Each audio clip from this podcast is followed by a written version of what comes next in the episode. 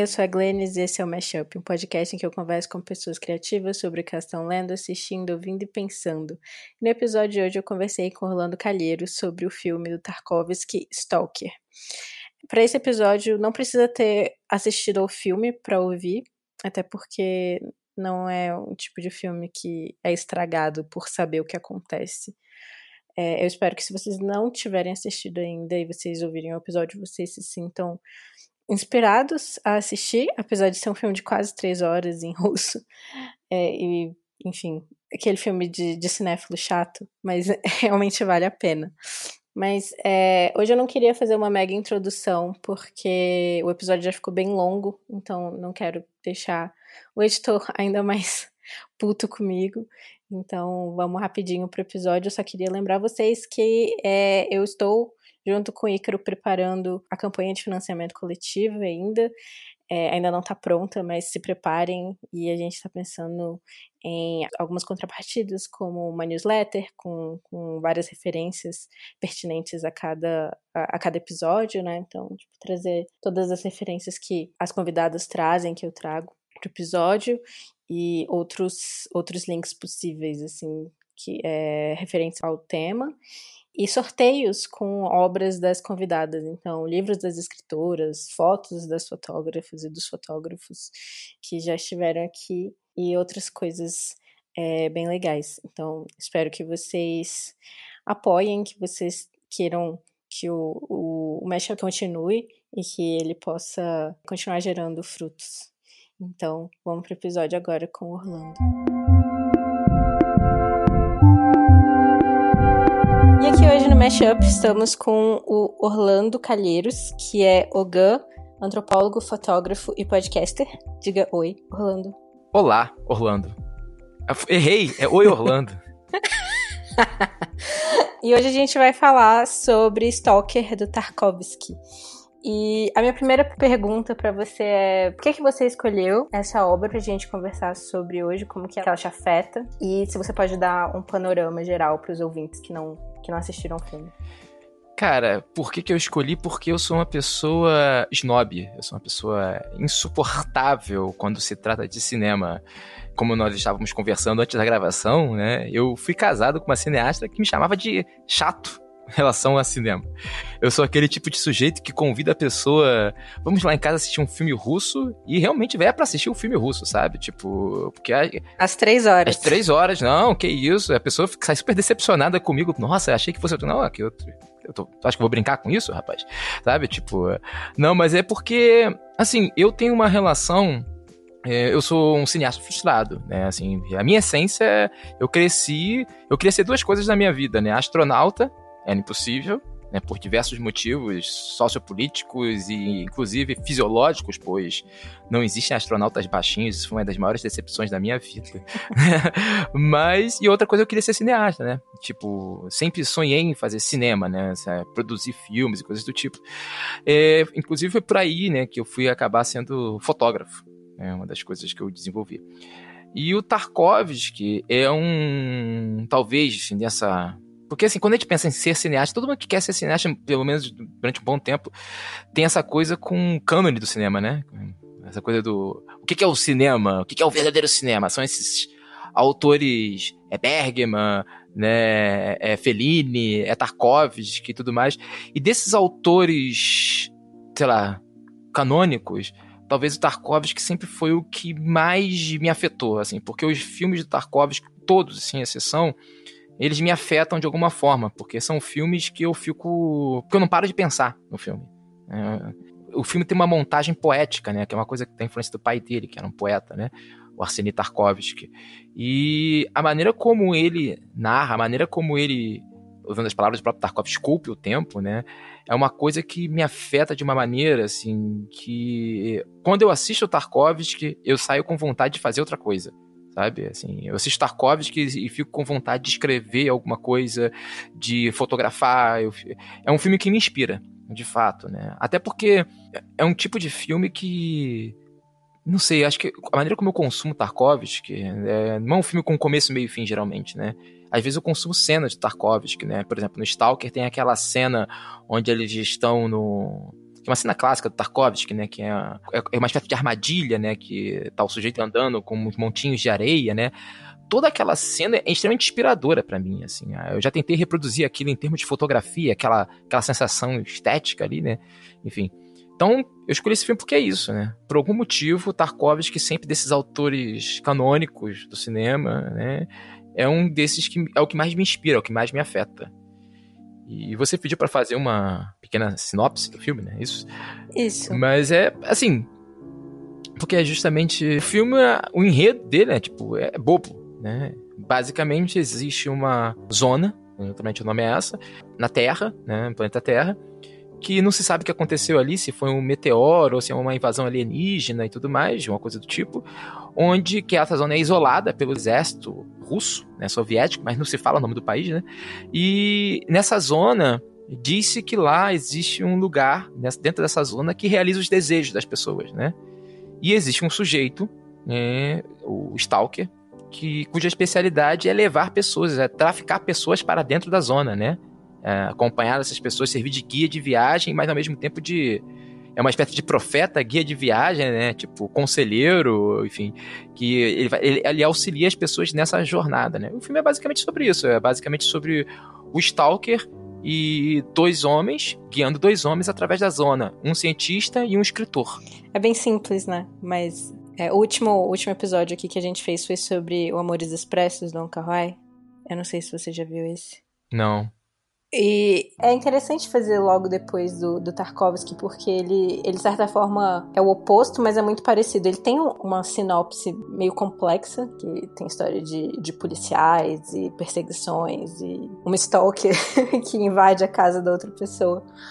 Mas no final do filme, eu lembro as primeiras vezes que eu assisti, eu nem sabia sobre o que o filme se tratava, assim, porque era tanto uma coisa tão de atmosfera e tão de sensações mais do que a história em si, que a narrativa, que, que a história me escapava, assim. E o Stalker é meio que o contrário, a história é mínimo, assim, mas ele deixa impressões muito fortes também, como o filme do Kar Wai, nesse sentido das impressões que deixa, assim. Eu parava no meio do filme, às vezes eles têm uns diálogos, assim, super filosóficos, e eu ficava pensando nisso, e de repente eu voltava, e já tinha passado, tipo, 10 minutos.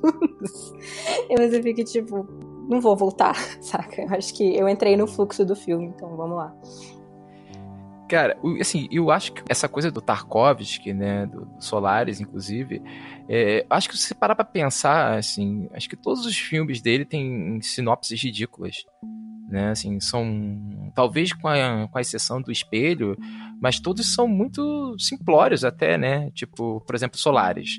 Ah, é um homem que vai para uma estação científica, um planeta que é totalmente feito de, é um oceano gigante, e chegando lá, ele se depara com a capacidade do planeta de produzir cópias de pessoas das memórias, né? Tipo, ele, produz doppelgangers, né? Da, a partir da memória das pessoas, né? Ele extrai uma memória sua e produz uma pessoa ali. Enfim, o filme é basicamente isso. Assim, não acontece nada além disso do filme, assim.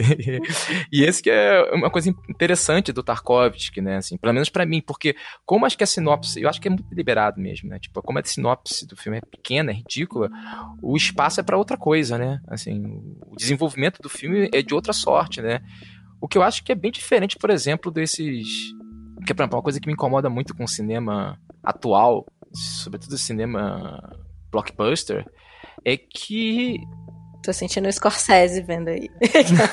Referências às tretas de Scorsese. Olha só. Mas pior que. É, é, sim, sim. É, sim, né? Sim. Pior que sim. Mas o ponto é que. De fato, assim, o, o cinema, para mim, hoje em dia, é um cinema que ele tá tão apegado à sinopse, né? Ele tá tão apegado à narrativa que o elemento principal é a virada narrativa, né? Tanto que tem esse pânico moral com spoiler, né? Sim. Assim, o que, que, que o spoiler faz com o filme do Tarkovsky? Sabe? Nada. Assim, nada. Assim, você. Qual é a virada narrativa do filme? Assim, tipo, pega o Andrei Rublev, né? Que não acontece nada no filme, literalmente. Assim, tipo. É, é, é basicamente o que acontece no filme é outra coisa, né? Tipo. Sei lá. É, são efeitos, né? Você fica ao sabor dos efeitos do filme, né? Isso que é uma questão que para mim é muito. É, é, o, é o que me pega, né? É o que me afeta no filme. Sim. Não, eu gosto muito disso também. E eu fico pensando muito. Acho que foi na época da novela Vague que eles lançaram a teoria do, do cinema caneta. Que basicamente é tipo, eles estavam falando de filmes baseados em livros. E basicamente que o livro, eles meio que reproduziam, assim, é, as falas, tudo igual. Mas os recursos audiovisuais, nos recursos audiovisuais, eles, eles faziam coisas que de alguma forma é, se chocavam com a história original. Então, por exemplo, o exemplo que tá me vindo agora, na verdade, bem recente, que é do, do Capitu, da, da Globo. É, porque é uma tradução, né, do Dom Casmurro pro audiovisual, e ele traz uma estética extremamente é, onírica, né, do, do sonho ali, e, e traz, assim, a, a sinopse, e, sei lá, uma trilha sonora que tem Pink Floyd, umas coisas assim, que, que as, deixaram as pessoas meio chocadas, né, os puristas. E ao mesmo tempo segue o, a sinopse completamente, assim. Então, tipo, realmente traz a ideia de que recontar uma história, ou contar uma história, não tá só nas palavras, né? Não tá só na linguagem escrita e falada, mas nas imagens e, e no som e tal. E eu acho que as pessoas às vezes esquecem isso, que o cinema não é só. É... Por isso que eu não gosto de falar a palavra adaptação, por exemplo, para esse, esse, tipo de intercâmbio, assim, do, do da página para tela, etc. Mas eu, eu gosto de, de voltar para esse tema porque me lembra a potência do cinema, assim, tipo, você pode seguir a história inteira, mas você vai acrescentar algo a partir de, das imagens e do som. No, naquele filme Sacrifício, né? Acho que foi o último Tarkovsky, se eu não me engano. É, inclusive, uma coisa que a gente tem que falar que é muito provavelmente o Tarkovsky morreu por conta do, desse filme, né? Do Stalker. Né? Ele e boa parte da equipe, né? Assim, porque as pessoas, ao que tudo indica, as pessoas foram contaminadas com radiação. Sim, eles entraram naquela. Gente, eles entraram naquele negócio. Eu, eu ficava vendo assim. Três vezes. Uma três vezes. Porque esse filme foi feito três vezes, né? O filme foi refeito três vezes. Sim. É, e assim, vieram três vezes, eles ficaram entrando em lugares com radiação alta, com envenenamento. Tem aquela cena. Foi na, foi parece... na Estônia, né? Que Isso. Eles tomaram. Tem aquela cena que parece que tá nevando, né? E os caras falam, não, isso aqui eram detritos tóxicos que estavam caindo em cima da gente. E aquele final, né, que tem aquela água com aquele óleo, né? Que, era que você consegue sentir aquele cheiro, sabe? As pessoas vomitavam na cena. Ai, véi. Cara, assim, é impressionante, né? Mas o. Enfim, mas voltar no, no sacrifício, um dos monólogos do sacrifício é, fala justamente isso, né? Que, a falta de sentido das palavras, né? Assim, o, o Tarkovsky, ele era, acho que talvez, assim, dos diretores de cinema, assim, desses, menos desses canônicos, ele era o que mais explicitamente falava por meio de alguns personagens, né? Assim, ele tinha essa fixação de se colocar em alguma coisa, em alguns personagens para passar alguma coisa que era o momento dele ali, né? Ele era muito autobiográfico, né? O espelho é sobre a vida dele, né? E aí, nesse filme, as pessoas que analisam a obra do Tarkovsky falam que esse monólogo era o monólogo dele e a visão dele sobre o cinema, né? A maneira como ele vai. Que a, a ideia dele do cinema é uma espécie. De, é um esculpir o tempo mesmo, né? Tipo, você tem que esculpir o tempo, faz uma escultura e mostra pra pessoa. E a escultura não necessariamente fala, né? Esse é um, é um ponto interessante sobre, pelo menos é o que me apetece sobre esse processo. Até porque é, aí eu puxo pra sardinha pro meu lado, né? Eu tenho uma certa, um certo problema com filmes que eu acho feios. Eu tenho uma questão com fotografia, né? Então, assim, eu não consigo. Eu tenho uma dificuldade imensa. Por exemplo, eu tenho uma questão, por exemplo, com Glauber Rocha. Que eu acho Glauber Rocha feio. Sabe, assim. Que... Eita. É uma, eu, sei, eu sei o quanto as pessoas vão me odiar, assim. Eu gosto dos filmes de Glauber Rocha.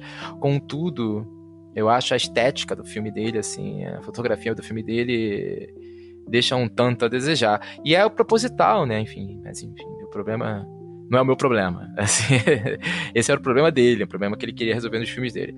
Mas, enfim, o, eu acho que o, o quanto o Tarkovsky é meticuloso, né, com, com, a fotografia e com a montagem, eu acho que são partes essenciais da forma como ele quer afetar as pessoas, porque ele não quer fazer as pessoas sentirem nada. Esse é outro ponto, né? Se a gente não vai chegar na coisa do Scorsese, né? tipo, não é um parque de diversões, né? Onde você sente o que o diretor quer que você sinta, né? É, você, você é afetado e você se desdobra em cima daquilo. Sim, não é, não é passivo, né? Eu acho que é um, é um diálogo, assim. É uma coisa que ele fala até na introdução, eu acho, do Sculpin do Tempo, que ele nunca quis fazer um filme para falar uma verdade, mas por acaso algumas pessoas sentiram verdade ali e se identificaram com aquilo, mas não era a intenção, né? Ele fala uma coisa que eu acho que é muito bonita no Esculpir o Tempo, que é ele fala que isso coloca o artista em pá de igualdade com o espectador, né? Quando você não, não fecha o filme, né? Então, o papel do espectador é justamente o mesmo papel do diretor, né? Tipo, de recompor um certo todo, e o certo todo é outra coisa, né?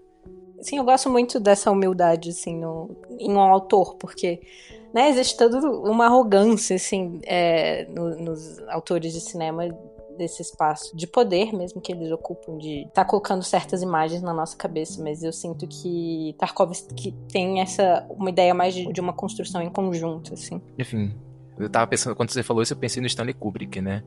Que era o, o fascista do cinema, né, cara? Assim, tipo. o Stanley Kubrick era, era uma outra coisa, né? Assim, era outro. É, inclusive, ele, ele e o Tarkovsky fazem papel de duplo um do outro em determinado momento, né? Assim, na verdade, o Tarkovsky faz um papel de duplo do Stanley Kubrick, né? Com Solaris. Interessante isso que você falou, porque eu nunca tinha pensado nisso mesmo, não. Porque o Stanley Kubrick era um sujeito o Tarkovsky também era extremamente controlador no set, né? Mas acho que o Stanley Kubrick ele tinha essa ideia de fixação do sentido, né? Ele tinha uma obsessão com fixar o sentido das coisas. E é muito engraçado isso, porque ele fazia, tipo, é, já que a gente falou brevemente sobre adaptações e traduções, ele fazia filmes baseados em livros que os autores detestavam, que ficavam putos com ele. Tipo, o que, que você fez com o meu livro? O Tarkovsky também, né? Sim. É, o Solaris, o, o autor do Solaris, o Stanislaw Lem odiava o filme. Mas para mim, é, os melhores filmes são, muitas vezes são, são terríveis adaptações, terríveis traduções, e, enfim, do, do, da literatura. É, pois é, né? Assim, né, mas pô, o, o, Iluminado, o livro é Desculpa, mas o livro é uma porcaria, sabe? Tipo, o final do livro é horroroso. Eu, eu sempre eu li, eu gostava de, de, de, Stephen King na adolescência. E o final, assim, na época, eu achei o final ruim. sabe? Eu falei, que isso, cara? que isso? Tipo, eu não paguei pra isso aqui, não, sabe? Tipo, e o, e o, e o Stanley Kubrick, ele, ele, conserta o filme ali, né? Tipo, enfim, mas eu, a, a, questão, enfim, eu acho que o Tarkovsky, nesse, nesse ponto, ele se opõe ao, ao Stanley Kubrick no sentido de que eu acho que ele pensa a construção do sentido da obra dele como um esforço de fato coletivo, né? Mesmo isso, né? Tipo, com o, o espectador, até porque ele não quer fixar o, sobre o que, que ele tá falando. Por exemplo, eu acho que o, pega lá o 2001, aquela cena clássica do, acho que é um Australopithecus, né? Uhum. Matando o animal, e aí ele joga o osso pro alto, e aí o osso vira a sonda, sabe? Tipo, assim, toda a montagem é um tanto quanto. Olha para cá. É isso que tá é, acontecendo. Sim. É, também, né? Mas ele, ele, ao mesmo tempo ele tá reduzindo o sentido da coisa. Né? Tipo, olha, isso aqui é uma ferramenta, sabe? Ó, estamos vivendo uma. Estamos sendo dominados pelas nossas ferramentas. Olha, presta atenção, hein? Olha só, olha o HAL, sabe? Tipo, não é? Sim. Assim. E você vai pegar, por exemplo, o Solaris. Cara, os Solaris, os caras estão numa outra onda. Né? Pelo contrário, os caras estão se desterritorializando o tempo inteiro, né? Os personagens, né? E os personagens completamente perdidos e todo mundo perdido, sabe? Diante daquela alteridade que é o planeta, né? Enfim. Porque o grande, a grande questão dos Solares é, é o que, que, acontece diante de uma alteridade radical que é o planeta Solares, né? Enfim. O que, que se faz diante daquilo que a gente sequer pode conhecer, né? Esse é o ponto, né? O que, que faz diante do limite, né? E o Stalker também acho que segue muito nessa linha. Ainda que o Stalker, ele vai deixando pistas, né? Ao longo do filme. Eu acho fascinante essas pistas que ele faz. Não, não vou entrar pra esse ponto, não, vai. Senão eu vou parecer um obsessivo. Não, pode ser, pode ser obsessivo e obcecado quanto, quanto você quiser. Mas, é, voltando pra técnica, já que você puxou o assunto da técnica, eu acho que, nesse sentido, esses, esses grandes cineastas, eu acho que eu coloco o Bergman aí também, eles conseguirem trazer essa pureza, não essa pureza, né? Essa, esse apuro técnico e ao mesmo tempo trazer questões muito sobre a natureza humana, questões muito filosóficas, assim, para mim é o que, que separa eles, assim, do resto no final das contas. E, tipo, e a técnica, é, você falou que te agrada, tipo, um, uma estética bela, né? Mas eu acho que não é o belo pelo belo que ele traz. Ele tem motivos pelo quais ele escolheu cada uma daquelas coisas, aquele tom de CEP específico e como ele, ele atingiu aquilo e o granulado e tudo isso tem uma razão de ser, não é só, só, só pelo belo, né? Ah, com certeza, né? Ah, com certeza, né? Tipo, senão fica muito estéreo, né? Sim. Fica. É, isso, por exemplo, tem muito filme. Nos anos 2000, o cinema ficou muito assolado por isso, né? Aquelas fotografias simétricas, né? Tipo, os personagens simetricamente postos na tela, aqueles tons, tudo muito controladinho, né? E, enfim, todo o resto do filme era nada. Né? Por isso que, diferente de você, me agrada muitas vezes uma estética feia, suja e que, tipo, mais intencional, assim. é, mas, mas, por exemplo, é, assim, é quando ele fala uma coisa, um filme bonito, eu não tô, acho que eu tenho que, talvez, fazer uma, pouco. Não, é porque não é necessariamente. A gente pode discordar. não, não, é porque, por exemplo, eu, eu, eu sou muito fã de um fotógrafo japonês chamado Daido Moriyama, né? Que é um sujeito, peço para os ouvintes que não conheceram o trabalho dele, pesquisem, que é um sujeito que foi fotografar o, sei lá, periferia de Tóquio. Então o cara fotografava tipo a vida bandida, né? Uhum. De Tóquio, sabe? Ele fotografava cachorro passando fome na rua, sabe? E com uma estética era um preto e branco muito sujo, muito granulado, sabe? É, você às vezes tinha até dificuldade de entender o que estava se passando na cena. Mas é, nessa sujeira, nessa, nessa violência, porque a, a, ideia dele era trazer uma estética violenta ali a uma beleza, sabe? Sim. Tipo. É, não é uma, uma beleza pura. Por exemplo, em algumas cenas do, do, do Stalker, por exemplo, essa cena, aquela cena final onde eles estão lá no quarto e tudo mais, que tem aquela água com aquele óleo, né? Que é, é extremamente repulsivo aquilo, né? Assim, tu, você fica enjoado com aquilo.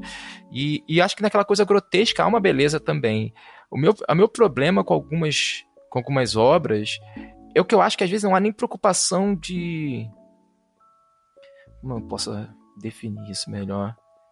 Sei lá, acho que isso não, não chega a ser uma preocupação que esse elemento estético diga alguma coisa, sabe? Tipo, acho que pode ser uma coisa feia, acho que a coisa pode ser feia desde que ela consiga, por meio da sua feio, né? grotesco, acho que grotesco é uma palavra melhor. A coisa pode ser grotesca, desde que essa coisa grotesca consiga passar alguma coisa, né? Uhum. Às vezes, sei lá, tipo, tem, tem filmes, por exemplo, que você tem a dificuldade de entender o que tá se passando na tela, Sim. sabe? Você fica, que é isso?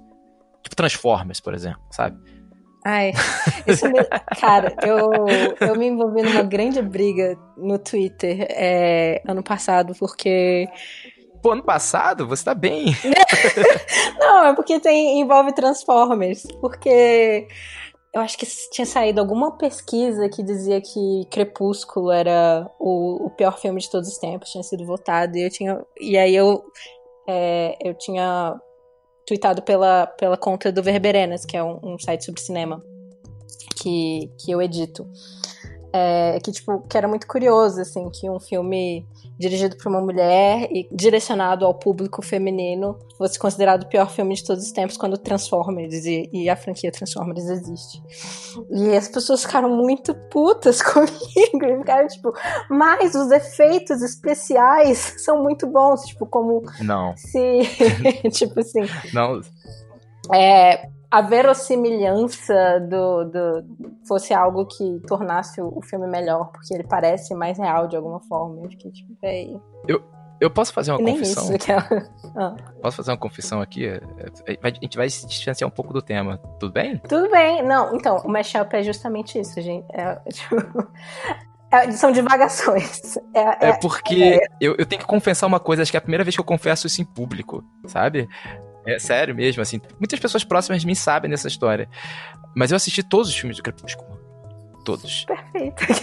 Porque, assim, é, eu assisti é, muito em avião, é muito filme de avião pra mim. Assim, e aí eu assisti o primeiro no avião, aí depois eu viajo muito, né? Assim, hoje em dia é um pouco menos, mas eu, tinha uma época que eu vi, sei lá, pegava avião toda semana. E, enfim. E aí, cara, assisti o primeiro, assisti o segundo. Aí do segundo e do terceiro em diante, eu assisti deliberadamente o filme porque eu queria saber como é que terminava, cara. Eu, eu, eu assisti que, meu Deus do céu, termina com isso, cara.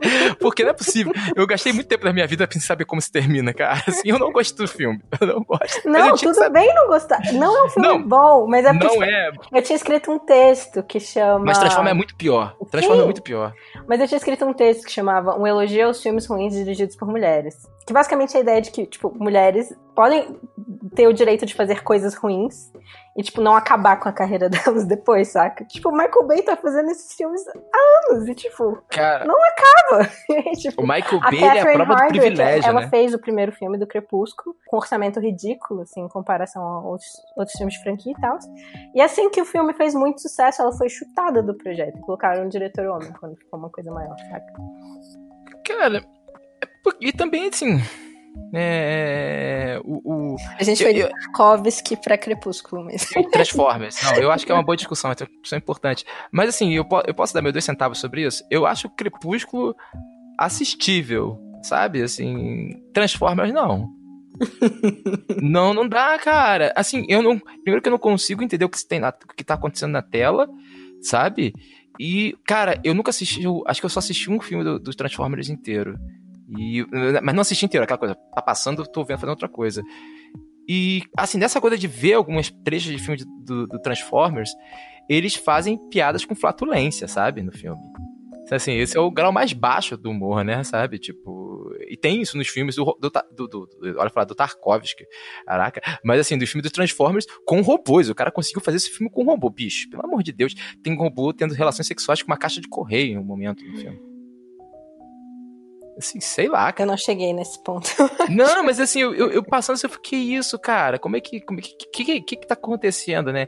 Fora a hipersexualização daquela atriz, como é o nome dela? Megan Fox. Ela. É, é, é um troço assim que. Não é possível que as pessoas não fiquem constrangidas com aquilo na, na sala de cinema. Não é possível, cara. Não é. Enfim. Vamos falar de coisa pessoa. boa. Próximo a gente vai falar de que. Filmes do. Como é que é aquele cara lá? O. O. Meu Deus do céu, aquele que fez Ridículos 6, como é que é? O. Adam Sandler. Vamos, vamos discutir agora o filme do Adam Sandler, vai. O Adam Sandler não ganhou, tipo, um contrato gigante com a Netflix porque os filmes dele são alguns dos mais assistidos no catálogo. E muito por hater, né? Sério, sério, eu vi isso. eu vi uma pessoa falando sobre isso no Twitter, gringo, falando de como muita gente assiste filmes do Adam Sandler pra falar mal dos filmes do Adam Sandler. Só que a É, Netflix mas- não tá nem aí. É, uai, você tá dando dinheiro, você tá... Tá nem aí. Estão lá dando algoritmo pra ele, vai lá. É basicamente sobre isso também que o Scorsese tá reclamando, né? Tipo, não é mais uma arte, é, é só uma indústria mesmo. Cara, eu. Assim, eu sou um consumidor compulsivo de quadrinhos, né? Assim, quadrinhos. Então, eu fui uma pessoa que cresci tendo sonho de ver filmes de heróis no cinema, né? Que quando o filme de herói chegava, eu falei, eita, eu não queria tanto assim, não, sabe? Mas, Sim. assim, tem algumas coisas Cuidado bem. o que você deseja, que é Exatamente. também um dos temas aqui do, do filme do Stalker. É, pois é, né, cara? Eu fui naquele quartinho assim, eu quero ver um filme dos Vingadores? Aí eu, de repente só tinha filme do Vingador pra assistir. Mas o. Cara, e uma coisa que me, me incomoda muito, assim, né, desses filmes é a montagem dos filmes, né? Além de tudo, sabe? Porque é um filme que, ao contrário do filme do Tarkovsky, por exemplo, que é um filme aberto, né? Assim, que é um filme que. Ele, ele não fecha o filme pra você, né?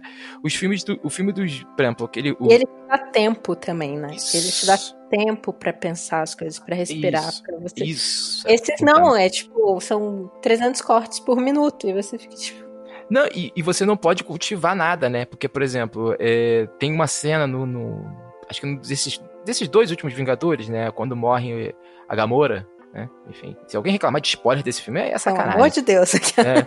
E aí, cara, na, sequ- na cena seguinte é uma piada. Sabe? Tipo assim, você tem uma cena triste e a cena seguinte é uma piada, porque você não pode deixar as pessoas com aquele sentimento ruim. Porque o cinema tem que ser um entretenimento seguro, né? Eu acho que essa é uma questão que me incomoda muito no cinema. Por que, que eu sou chato com o cinema, sabe? Tipo, eu tenho uma preguiça de, de. Quando eu quero me entreter, eu jogo videogame, sabe? Hum. Tipo. É, mas é, cada um. É, eu quero- fazer uma coisa que eu não vou ficar pensando muito, sabe? Vou ali ficar jogar videogame, sabe? fazer uma coisa desse tipo. Agora, quando eu quero pensar, eu vou ver alguns filmes, sabe? Tipo. E, e esse cinema muito blockbuster, ele me incomoda porque eu não consigo nem fazer isso, sabe? Tipo, não tem o que se pensar a ver. A não ser que, sei lá, você faça uma análise, por exemplo, de como os filmes do Rambo, ou eles naturalizam a morte, né, o, o genocídio, sabe? Ou como, por exemplo, os filmes da, da saga Dutch Harry é, consolidam a ideia de que os negros nos Estados Unidos são os corpos matáveis, né? São as pessoas matáveis, né? Pela política de segurança norte-americana. Dá pra fazer esse tipo de análise. Agora, você pensar com os filmes como você vai pensar, por exemplo, com Tarkovsky, como você vai pensar, por exemplo, com Kurosawa, sabe? Ou com filme, ou nem com filmes tão grandiosos, mas com filmes que sejam inteligentes, né? Tem filmes, sei lá, aquele o filme O Ódio, né? Tipo, é um filme que eu adoro e é um filme inteligente. É um filme que você pensa com o filme. Sabe? Tipo, você começa a sentir alguma coisa, não é um filme seguro, sabe? Momento de reflexão. Vamos, Vamos deixar os ouvintes terem um tempo agora para digerir o que você falou. Mas eu tava pensando aqui no, no, no no Crepúsculo, porque aquele bebê me deixa bem seguro, sabe? Nossa, velho. é aquele. O Crepúsculo não é entretenimento seguro. e tu fica puto da vida porque tudo era um sonho, sabe? Cara, é muito assustador. Spoiler! Spoiler! Spoiler de Crepúsculo. Desculpa, gente. Não, passou uma semana já não é mais spoiler. Mas eu, eu fiquei muito impressionada com a capacidade do Twitter de não dar spoilers de Bacurau. Foi impressionante. Pois é, né? Mas é porque eu acho que tem essa.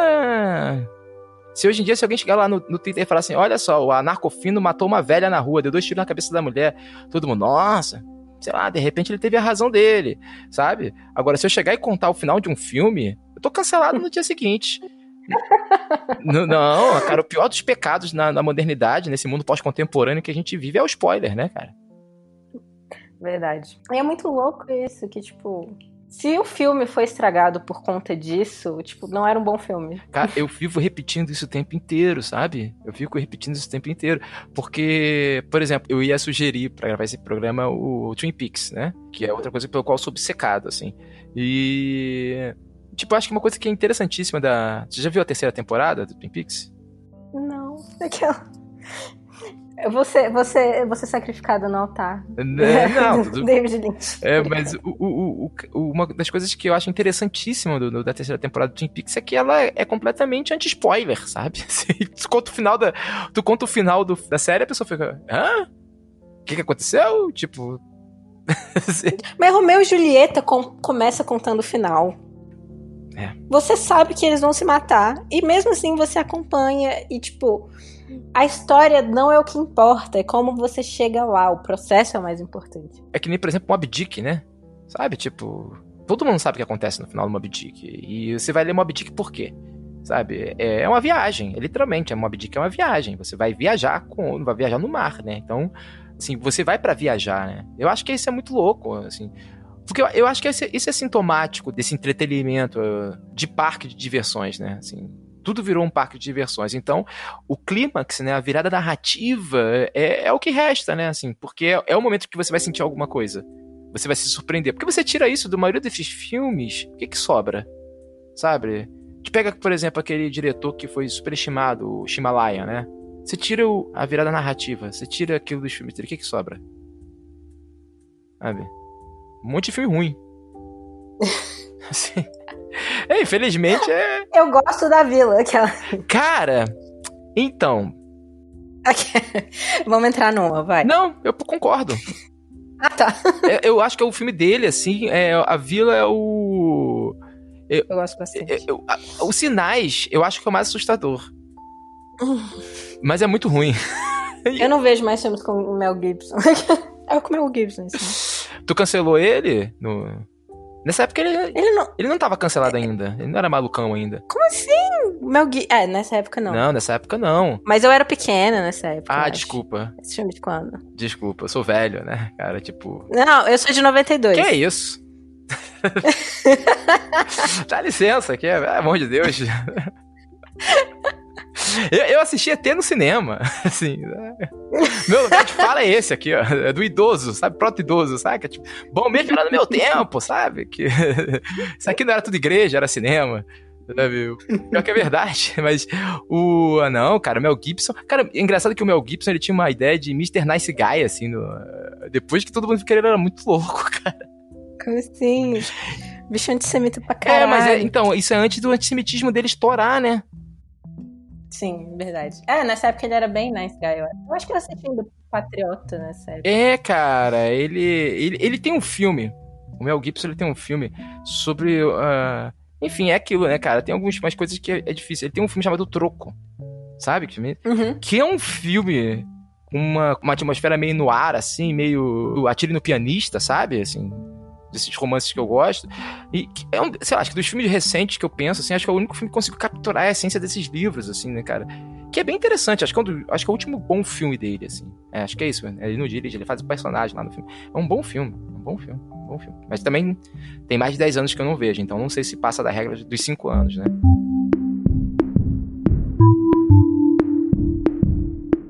Gosto muito no Stalker de uma questão que tem voltado aqui, inclusive no podcast, que é isso do, dos personagens não tem nome, né? Eles acabam sendo meio que, que arquétipos. Não tem escritor, professor, Stalker, a esposa. Eles são problemas, né? Eu acho que eles são problemas. Eu acho que eles são problemas matemáticos, assim, né? Tu vê, por exemplo, o escritor. Porque o, é, é, o meu personagem preferido é o escritor. Não que eu me identifique com ele, não, porque o cinismo. isso, é, a gente fala muito. É, isso é outra coisa que eu falo muito aqui no podcast sobre identificação e, e gostar de algo. São duas coisas diferentes. É, é, porque eu acho que o escritor, ele é, eu acho que ele é o personagem mais moderno, no sentido, a modernidade, né? Porque ele é um cínico, né? Ele é um cara da ficção e cínico ao mesmo tempo. E ele tem a construção. É, é porque é muito difícil falar de construção do personagem, né? Assim, é muito difícil, porque eles não são personagens construídos, né? Mas ele tem uma.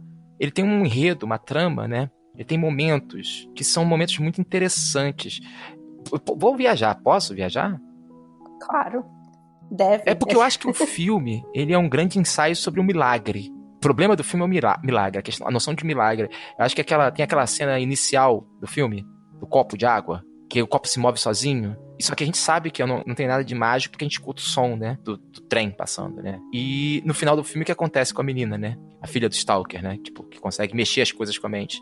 E a ideia do milagre é, é a própria zona, né? Onde acontecem os milagres e tudo mais. Então o filme tem todo um subtexto religioso, assim, fundamental. Inclusive, eles ficam recitando passagens da Bíblia, né? Tem aquela cena clássica que eles vão dormir né, que se remete a uma, a uma passagem da Bíblia, quando Jesus vai levar os três apóstolos, né, se transmuta, né, e as pessoas veem a face divina de Cristo e tudo mais. Aí surge o cachorro no lugar de Cristo, sabe? É impressionante isso. Mas esse escritor tem um momento que ele emula Jesus, né? Ele fica o tempo todo maledizendo, tem um momento que ele se identifica com o judeu que xinga Jesus, e aí depois, no momento, ele bota uma coroa de espinhos e fala, eu não te perdoo, né? E tem um momento que se você perceber, ele fica assoviando uma música, né? Que essa música é o, o a Paixão segundo São Mateus do bar, né? Que conta inspirado na passagem que Pedro nega Jesus três vezes. Eu, eu acho fascinante essa maneira como ele é. E ele é o escritor, né? E é o cara que não tolera a ficção, sabe? Que ele não, ele não tolera a criação, né? Esse é o ponto dele, né? A questão dele é essa, né? O problema dele é esse, é não tolerar a criação. Por isso ele é cínico. Sabe? Ele tem que ser cínico para não tolerar a criação. Eu acho que isso é fascinante. O cientista, o problema dele é outro, né? Qual é o problema dele? O problema do cientista é, é ele não tolera a incerteza do mundo, né? ele é um controlador obsessivo, né? Assim, a questão dele é o controle, né? Tipo, e ele vai no cerne do mundo do descontrole. Que é o problema, né? Pois é, eu acho que não é só desse cientista, do, da ciência em si, né? Pois é. Tipo, do, do, da nossa ideia de cientista ocidental e é, mas... separado das outras coisas e da magia, etc. É, mas é, é a própria nossa ideia também, né? De, de uh, pensamento moderno, né? Se a gente for parar pra pensar, por exemplo, se eu chego e digo para uma pessoa digo assim, ah, é, eu vim para cá voando, as pessoas vão achar que é uma metáfora, né? Porque a gente tem uma ideia de verdade de mundo que concebe a nossa realidade, sabe? Tipo, que, que determina o que é possível ou não. E assim, uma das coisas que para mim foram uma das experiências mais, digamos, mais avassaladoras para minha psique foi conviver de maneira tão intensiva com pessoas cujo controle da realidade é muito diferente do nosso, sabe? Porque uma coisa, sei lá, eu sou, sou macumbeiro, né? vamos colocar assim, eu sou, eu sou de um terreiro de umbanda. Sogan. Então, assim, o que eu concebo como existência, como vida, é um pouco diferente do que talvez a maioria dos ouvintes conceba, sabe? Tipo, a minha a maneira como o cosmos é formado para mim é uma forma pouco diferente. Mas ainda assim, a gente consegue conversar, porque a gente tem uma, uma série de outras coisas que nos aproximam, né? Então, uma coisa é isso, outra coisa é você conviver com pessoas cuja o mundo é determinado por valores muito diferentes, como os povos indígenas brasileiros, sabe? Como os ameríndios. A matéria do mundo, a experiência do real é completamente outra, sabe? E eu acho que o problema dele é esse, né? É, é ir pro coração ali do, da zona e tentar acabar justamente com esse. É, é quase como se ele fosse controlar uma, uma possível infecção, né?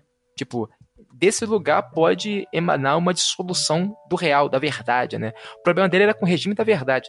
O que eu acho que sim, ele é representado como um cientista porque fica mais explícito pra gente, mas eu acho que a maneira como a gente concebe as coisas, né, na sociedade ocidental, branca, enfim, tem a verdade como norte, né? Eu acho que o problema dele é esse, a verdade como norte. Que existe uma verdade. é, porque se a gente tirar a noção de verdade, acabou, né, cara, pra gente. Mas o que eu queria voltar é para uma questão é, disso. Ele traz esses personagens sem nome, né? Que é uma coisa comum, inclusive, na ficção. Monstro do Frankenstein não tem nome, etc. Mas é, volta também para uma coisa do, do, cinema soviético. E eu volto tipo, para Eisenstein e tal. Uma ideia de, de um cinema que ele não é universal, porque eu acho que o cinema americano, hollywoodiano, mais de jornada do herói, assim, mais classicão, ele tenta ser bem mais universal do que o cinema do Eisenstein e, e, e do Tarkovsky, por exemplo, porque eles têm mais uma ideia de, de coletivo. E eu não sei, para mim, eu vejo muito como essa jornada do herói do, sei lá, Star Wars, por exemplo, que, que inclusive eu gosto muito. essa ideia de que todos nós vamos, de alguma forma, nos identificar com Luke e passar por essa jornada junto com ele, traz essa ideia do universal, mas não do coletivo. E para mim, o Tarkovsky, com os arquétipos que ele traz, faz o contrário, assim, ele faz... Você não precisa necessariamente se identificar com eles, mas existe algo de muito humano ali que você pode reconhecer. E aí trazer esses arquétipos assim, que geralmente é uma coisa que me incomoda.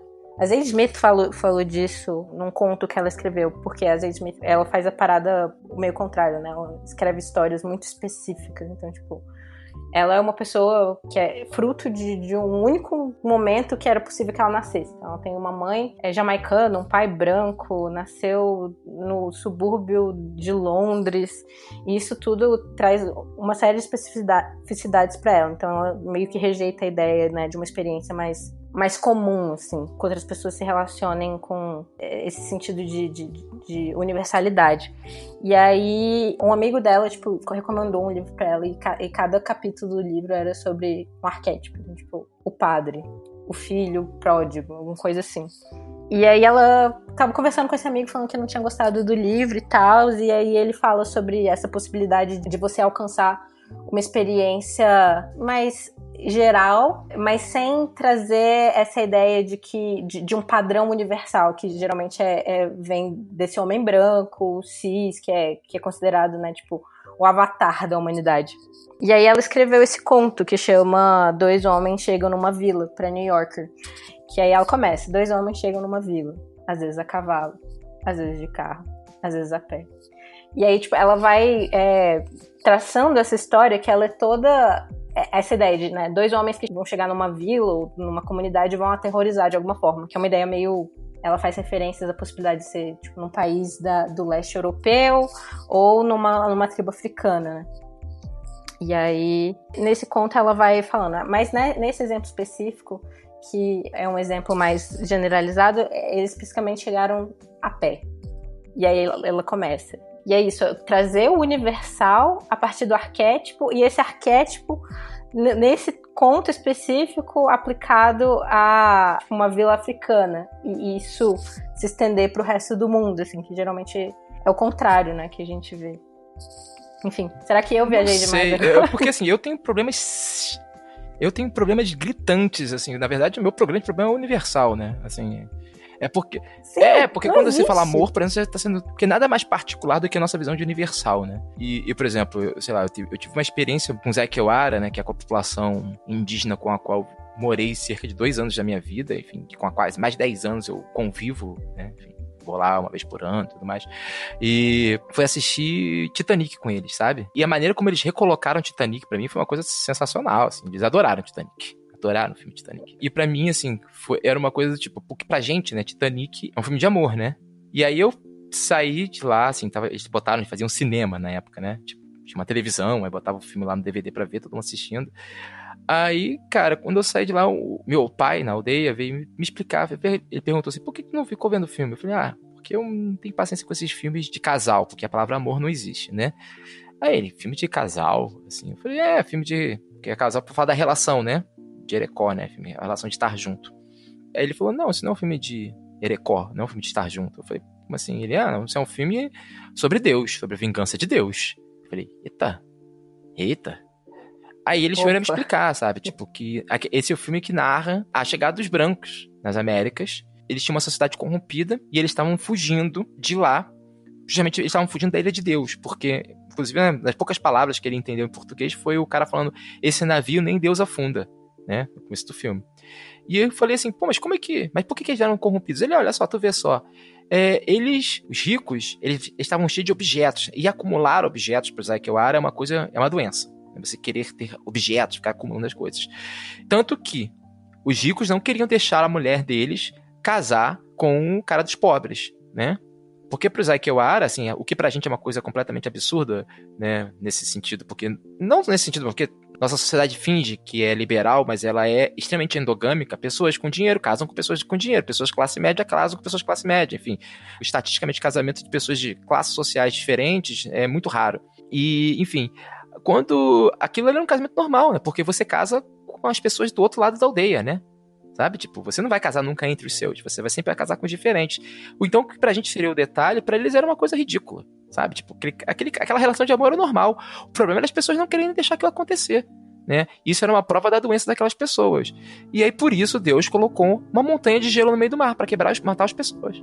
Então, assim, o que me fascina, na verdade, é como essa experiência universal pretendida, ela pode ser erodida muito rapidamente pela agência local, sabe? E ao mesmo tempo, assim, eu concordo com você que eu acho que o filme americano ele tenta ser eu não acho que ele tenta ser universal, é que ele é universal nesse sentido de que ele se imagina como a, experiência do, do, branco citadino é considerada uma experiência universal e ponto, né? Assim, para todos os, ele é a métrica do mundo, né? Assim, esse é o ponto. Sim. Não, é isso que eu tô falando. Eles se pretendem universal mesmo. É, o, no caso do, eu acho que no caso dos filmes soviéticos, eles se pretendem a problemas, eu acho, né? Tava, tô pensando aqui. Não, porque eu tô pensando, tipo, em Coraçado Potemkin. Não, ok. É, é outra questão, né? São filmes também, tipo, de logo é, depois é. da Revolução. É, mas, mas o Tarkovsky, por exemplo, ele. Mas tem que pensar também que o Tarkovsky é um ponto fora da curva, né? Do cinema soviético. Inclusive, ele tinha certos problemas para aprovar seus orçamentos, né? Sim, é verdade. Mas eu acho que já existe um, uma forma diferente de pensar. Assim. Ah, sim, mas é porque eu. Mas eu não, eu, eu, eu chegar nesse ponto. Eu concordo com você que a ideia do. É porque o universal norte-americano, vamos colocar assim, é um universal muito individualista. Né? O universal soviético, é porque eles também eram pretendidos a, ser uma, a serem universais. Tanto que se você for para, para ver como, por exemplo, a União Soviética é, tratou as minorias étnicas ali no, na Sibéria, por exemplo, você vai ver que, que, existia uma tentativa, por exemplo, de inclusão forçada dessas populações na sociedade, sabe? De genocídio. O, então, eles pensavam que os problemas deles eram problemas universais, sabe? Então, assim, eu acho que a maneira de colocar... Não, o... eu não tô colocando os russos num pedestal. Eu, os russos que eu conheço são muito esquisitos, inclusive. Caraca, eu não conheço um russo. Já conheci um russo bêbado, pra variar, né? Mas, tipo, que, não tô falando que os russos são bêbados, mas tô falando que russos aqui no Rio de Janeiro costumam estar bêbados. Não são, não são Ocidente, não são Oriente, é tipo, eles têm uma forma muito particular de pensar. É, assim, o, um conhecido meu é, húngaro, ele falou uma vez uma coisa que é, que. é que essa coisa de Europa também é muito louca, né? Assim, Europa, Ásia. É, a própria União Soviética não existe, né? A própria Rússia não existe, né? Tipo, tem um monte de minorias étnicas ali dentro, de pessoas que pensam diferentes e tudo mais, que ficam ali meio conformadas, né? Então acho que, sei lá, o que, que é o. O russo é o quê? O cara de Moscou, que a gente chama? Talvez? É. É tipo falar que o brasileiro é o paulistano. É. Sim. É uma coisa. Essa é uma coisa. Assim, é, essa noção de. Essa noção, tipo, de, dos países contemporâneos também é muito é muito recente. É, mas, não, mas eu concordo que tem uma coisa coletivista, assim. É porque os caras em tese, são coletivistas, né? Eram, né? Mas Tarkovsky, além de tudo, ele era cristão, né? Ele era um cara muito, religi muito religioso, não, mas ele é, um, ele é inclinadamente religioso. Assim, eu acho que tem um, esse é um tema que perpassa a maioria dos filmes dele, né? Tem sempre um elemento religioso. Engraçado, tem sempre um elemento religioso destruído, né? Assim, por exemplo, no Solaris tem aquela igreja destruída, né? Tem um shot longo, assim, tem uma tomada longa dela, assim, tipo, da igreja destruída, onde os caras nunca vão conseguir a paz, sabe? É logo depois aparece a cena do cachorro. Eu adoro filmes de, de pessoas religiosas, mas que não estão tentando te converter. É, o, e ele pediu pro, pro, pro Strugatsky, que acho que é o sobrenome do, dos autores, né? Do livro original, que é o Piquenique na Estrada, né? Eles pediram para ele escreverem. Eles são ateus, né? Eles eram ateus e pediram para eles escreverem um roteiro, né? Mesmo um roteiro todo passado, todo cheio de referências da cosmologia cristã, mas o, o autor do roteiro são dois ateus. É uma coisa interessante aí, né? Que o cinema, teoricamente, é, é, é o domínio do diretor, né? A televisão que é, que é dos roteiristas, que é da narrativa da história. Mas ainda tá assim? Não, não sei. É, assim, as pessoas que eu conheço do, do, cinema hoje em dia, eles dizem que, o, na verdade, o cinema é o domínio do produtor, né? É, hoje em dia com certeza, mas até Godard, né? Tipo, ali no, no Desprezo tem, tem aquela cena clássica do produtor puto com o filme. Eu amo essa cena. Não, é. Depende, né? Depende de que cinema a gente tá falando, com certeza. É, o Kleber Mendonça Filho parece que ele tem alguma ingerência dos filmes dele, né? Uma boa ingerência dos filmes. Quem produz também. É a esposa dele, não é? Acho que ela. Que produz? É, fica tudo em casa, né? Assim. Mas... É, mas tá. Então, acho que era isso que eu tinha pra falar. Você tem mais alguma coisa que quer trazer? Cara, nossa, sobre, sobre o Stalker, eu ficaria aqui três horas falando do filme. É o filme que eu piro. assim, eu, eu, eu, não tô brincando, não, não exagero sobre isso. É um filme eu acho que o Stalker é um dos filmes que eu mais piro mesmo, assim, assistindo. Eu acho que é um filme que eu gosto de assistir cenas. Aquele, para mim o Stalker tem aquela fala onde ele fa, onde o Stalker diz é ser fraco e maleável é, é, o que nos permite sobreviver, né? Quem é forte e duro não sobrevive, sabe? É, é, sei lá, acho que dá pra fazer um comentário do diretor comigo só falando besteira, achando que tô falando alguma coisa.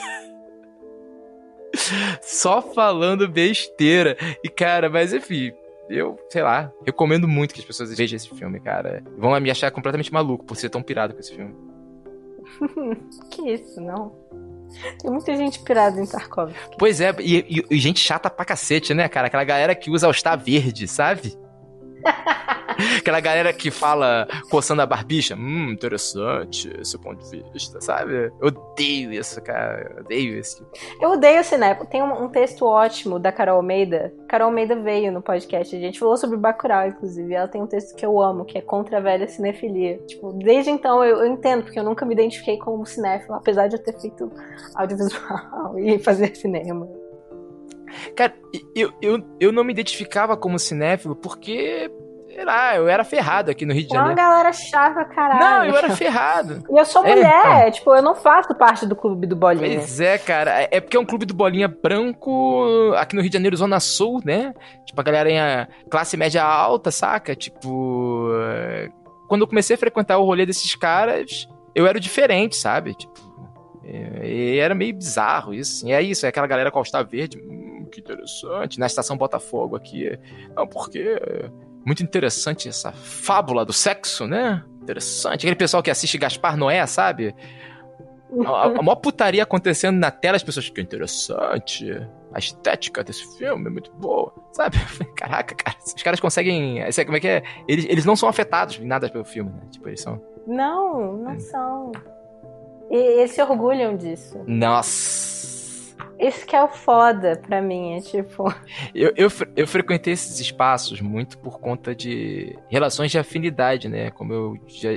Isso é, pra quem. Pra, imagino algumas pessoas que escutam o Benzina vão escutar esse podcast também. É, mas é porque as pessoas sabem que eu já fui casado com uma cineasta, né? Então frequentava esses espaços, vez ou outra, né? Enfim. E era impressionante, né? Porque eles se orgulham de não serem afetados em alguns momentos eu tinha certeza que a imensa maioria daquelas pessoas se subissem no próprio ego e pulassem se matavam, sabe? Porque não, não, não parece uma coisa assim? Tipo, não, era, as pessoas não estavam interessadas na história da outra, sabe? Ninguém estava interessado no outro. Todo mundo estava muito mais interessado em ter palco para mostrar o quanto sabia sobre algo, o quanto. Parecia era uma, era uma série de palestras que você ia assistindo nas rodas. Ainda bem. que eu me abstenho. Por quê? ah, das, das festas ou de, de, opinião sobre isso? É, do, das festas, de, desse espaço. E já desencanei de, de ser cinéfilo, etc.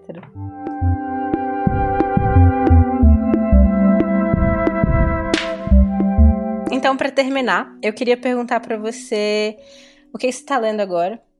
Cara, eu tô lendo um milhão de coisas ao mesmo tempo, né? Assim, isso é uma coisa que eu fico fazendo, eu fico compulsivamente lendo coisas e abandonando coisas, né? Tipo, começa a ler uma para outra, sei lá o quê.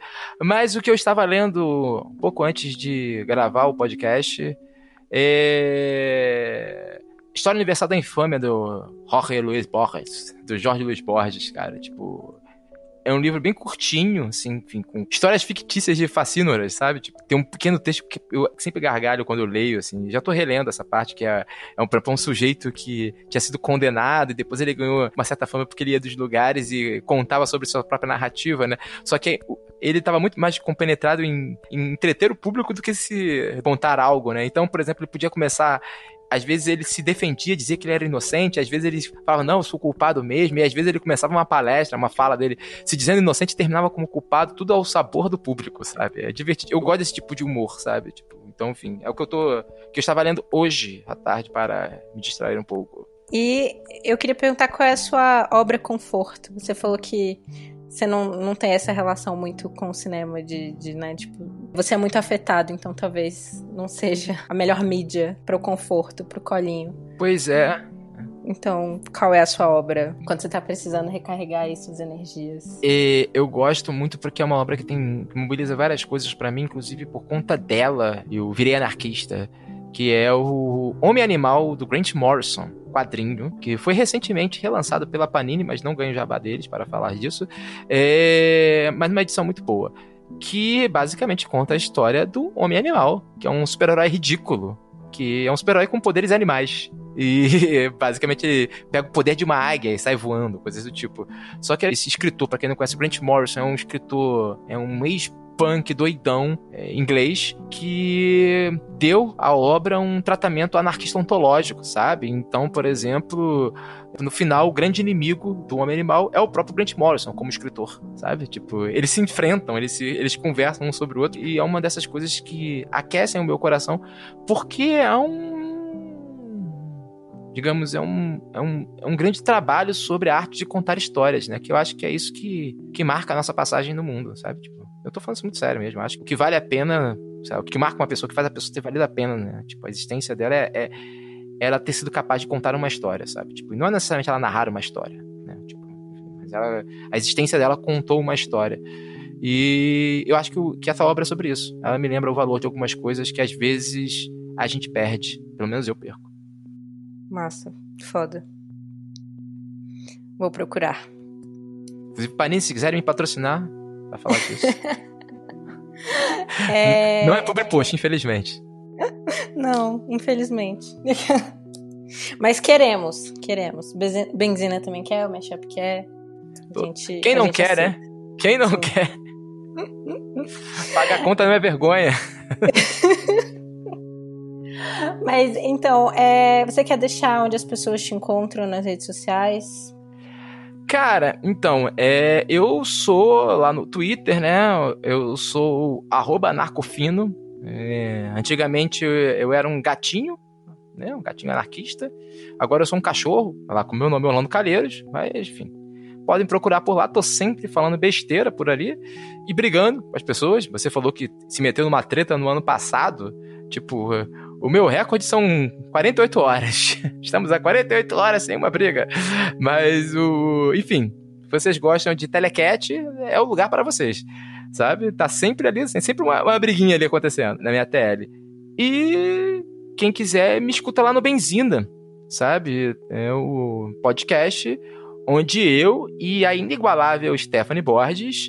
É... Stephanie aqui duas vezes, inclusive. Genial, Stephanie. Monstros e e fim de mundo. Eu e a Stephanie somos duas pessoas unidas pela nerdice extrema com as coisas, né, cara? tipo, se as pessoas vissem é, o quanto a gente pira numas paradas, assim, na hora de, de produzir um, um, roteiro pro episódio, saca? Pô, mas o. Enfim, então, onde eu e a Stephanie Borges, né, nós lemos notícias estranhas e tecemos comentários. E às vezes a gente faz programas, como por exemplo, a gente fez um programa agora especial sobre ficção, né, é onde, por exemplo, ela falou Besta Margarida, eu falei do as Cores da Infâmia do Cocerri, sabe? A gente já fez um especial sobre Ursula Le Guin, mas ao mesmo tempo também já saiu um especial sobre aquecimento global. Essa semana a gente tava falando de Exu, sabe? Então o programa Sim, é um... eu tava vendo esse episódio hoje. É, Muito então bom. esse programa, eu tô, eu tô usando ele pra traficar também, ali, botar umas batidas de macumba, sabe? Tô, tô... A gente tá fazendo uma pregação macumbeira no programa também. Além de anarquista, feminista, de colonização, macumbeira. Eu gosto muito do episódio com a Kênia Freitas também, acho excelente. Esse episódio é muito bom, esse episódio é muito bom. Ela já teve aqui, a gente conversou sobre Janelle Monet, uhum. o álbum dela. Então, acho topperson. Mas então é isso. Muito obrigada pela sua presença. Espero que você tenha gostado. Não, eu que agradeço, cara, porque não é sempre que eu tenho a, a oportunidade de expor o meu lado chato assim, né? Assim. Eu não achei chato. Ah, então... que bom, cara. Tipo, mas, pô, as pessoas costumam eh, revirar muitos olhos quando eu começo a falar de Tarkovsky. tipo... De novo, Orlando, pelo amor de Deus, cara. É, é porque, tipo, você não tá com aquela galera chata do All-Star verde, mas você também não tá no outro espaço ali. Como é que. Eu entendo, assim quero procurar esse espaço do meio, que não. Pois é, é, é, tem, que achar um, tem que achar um jeito de, de tornar o, o Tarkovsky mais interessante para as pessoas, sabe? Porque tem, tem uma barreira, eu acho, com o cinema russo, né, soviético. Não, vou assistir um filme soviético tal. Sabe? Tipo, é, é meio é. complexo. Não, com certeza. As meninas que eu faço um outro podcast ficam me zoando quando. Ah, você vai falar de cinema iraniano agora. ah, me deixa. Quero também morreu, sabe? Eu fiquei muito mal. Na cinema, cinema iraniano tinha uma época, assim, porque você é, é, você, você é de 92, né? Eu sou da época que o cinema soviético, o cinema russo, era o cinema do, do snob, né? Do cinéfilo snob. Mas depois veio a onda do cinema iraniano, né, cara? Tipo, a pessoa que vê o cinema iraniano era o Costa Barbinha. Muito interessante. Ah, muito interessante essa perspectiva do diretor. Me deixa em paz. Cada um com seus problemas. Quero Samba, inclusive, tem um, um, uma, uma quote ótima, citação ótima que eu ia trazer pro episódio, agora vai ficar perdido. Mas é, basicamente ele fala como uma pintura ou uma música, uma pintura abstrata, elas não precisam ser entendidas, né? E como o cinema ele tem esse, tem esse lugar que as pessoas querem um, um, um significado unificado, assim. Sim! E ele queria que o, que o cinema pudesse ser sentido como uma música. Sim, é, é, inclusive eu e a Stephanie, a gente tem pirado muito nisso, né? Porque esse é um problema da Stephanie no sentido matemático, né? Assim, um dos problemas do trabalho artístico dela. E, e, enfim, mas é uma. Essa coisa. É aquilo que eu falei da obsessão da verdade, né? Tipo, as pessoas, quando vão ler uma poesia, tem essa, essa obsessão pelo o significado do poema, sabe? Tipo, o que, que ele quer dizer de verdade? Sabe? A mesma coisa com uma música, a mesma coisa com um filme, a mesma coisa com uma fotografia, sabe? Tipo, sei lá, por exemplo, eu com a fotografia, as pessoas perguntam, ah, o que, que você queria dizer com isso? Sei, cara. Tipo, o que, que eu quero. O que, que a pessoa sentiu com aquilo é a verdade dela, né? Verdade no sentido do, do ator, né? Qual é a sua verdade, né? Tipo, qual é a sua verdade vendo Tarkovsky? Qual é a sua verdade vendo, sei lá, Kurosawa? Qual é a sua verdade lendo um poema, sabe? O que, que, o que aquilo te afeta? Acho que é muito mais importante a pergunta como isso te afeta, né? Acho que o cinéfilo é aquele que. O problema dele é o sentido, né? Tipo. A pessoa que, sei lá, que se afeta. Acho que o nosso problema é outro. O nosso problema é, é, o, é o afeto, né? O efeito. Acho. É o feitiço da coisa. Fez sentido? Fez, super fez, né? Achei um momento lindo, inclusive, para terminar.